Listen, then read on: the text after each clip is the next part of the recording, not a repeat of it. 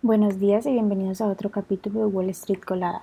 Hoy viernes 14 de julio los futuros del Dow Jones subieron un 0.42%, los futuros del S&P 500 subieron un 0.9% y los futuros del Nasdaq bajaron un 0.4%, mientras que los futuros del petróleo estadounidense bajaron un 0.5% hasta los 76,70 dólares el barril y los futuros del Bitcoin bajaron un 1.31%. En las noticias de hoy, bueno, las acciones han terminado al alza los cuatro primeros días de la semana. El Nasdaq en particular sigue avanzando, ya que el índice tecnológico se encamina hacia su mejor semana desde marzo. JP Morgan Chase, que cotiza con el ticker JPM, superó las estimaciones en sus resultados. El banco dijo que durante el trimestre se vio favorecido por las tasas más altas y los ingresos por intereses. La compañía reportó un EPS de 4.37 sobre ingresos de 42.000.4 millones versus los 38.96 mil esperados. Las acciones de Wells Fargo, que cotiza con el ticker WFC, subieron cerca de un 3% en el pre-market después de haber presentado resultados eh, trimestrales. La, la, compañía reportó un EPS de 1.25 sobre ingresos de 20.53 mil millones versus los 20.12 mil esperados. En su reporte, el banco también informó que los ingresos netos por intereses aumentaron un 29% interanual. Las acciones de Citigroup, que cotiza con el ticker C, subieron cerca de un 2% tras superar las estimaciones en sus resultados. La compañía reportó un EPS de 1.33 sobre ingresos de 19.44 mil millones versus los 19.29 mil esperados por los analistas. En palabras de su CEO, el banco sigue, siendo, sigue viendo un contexto macroeconómico difícil, pero también sigue viendo los beneficios de su modelo de negocio diversificado.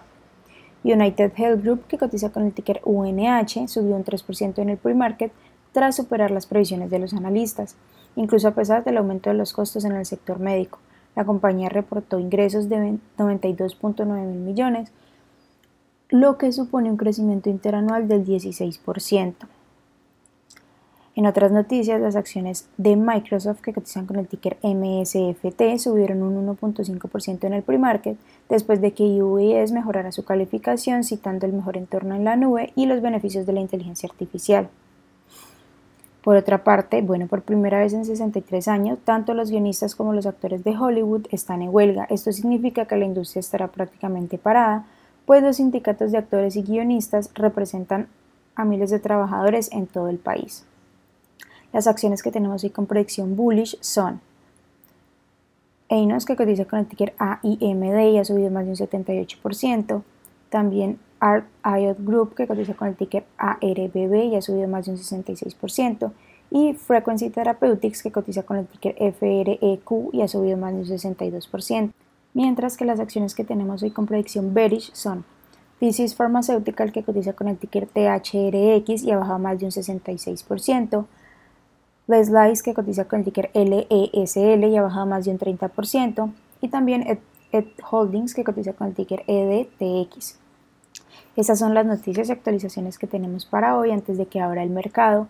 Les recuerdo que pueden encontrarnos en todas nuestras redes sociales como arroba Spanglish Trades y también visitar nuestra página web www.spanglishtrades.com en donde van a poder encontrar la página de registro de nuestro siguiente evento, Bootcamp Secretos del Day Trading que está cercano ya a aparecer.